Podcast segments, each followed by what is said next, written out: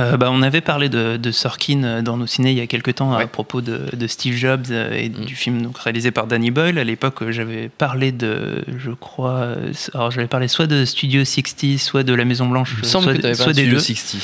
Euh, et donc, bah, je, je, vous propose de continuer cette, ce périple dans, dans, la, dans, la, filmographie télé, série filmographie de Sorkin et de remonter jusqu'à sa, sa, première série. Il y a seulement deux saisons, ça s'appelle Sports Night ouais. et c'est une série sur les euh, sur les coulisses d'une chaîne euh, d'infos sportives. Mmh.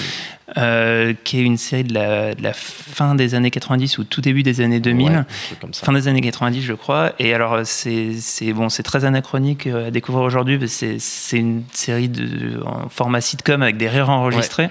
Et en même temps, c'est écrit par, par Sorkin. C'est très bizarre. Il y a des très grands euh, acteurs de série mmh. euh, qu'on retrouve là-dedans. George Charles, Felicity Huffman. Felicity Huffman ouais. euh, je suis à Malina qui était dans, après dans La Maison Blanche. Exactement. Aussi. Donc, euh, donc on est en paysage connu quand on aime ouais, un peu le. C'est marrant parce qu'on les voit très jeunes. Et oui, voilà. Il y a ce côté un peu sympa de les, voilà, de les redécouvrir jeunes. c'est déjà voilà, le style de, de Sorkin. C'est ce, ce, côté très intéressant du, du, de voir un peu l'envers du décor.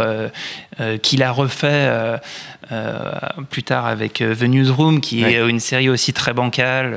et en même temps, moi, je rêverais d'avoir aujourd'hui, à l'ère de Trump, les, les, des, des, épisodes de The Newsroom. Quoi. Enfin, ouais. c est, ça aurait été vraiment la, la série adaptée pour, pour parler de, de, de, de la situation politique actuelle aux, aux États-Unis.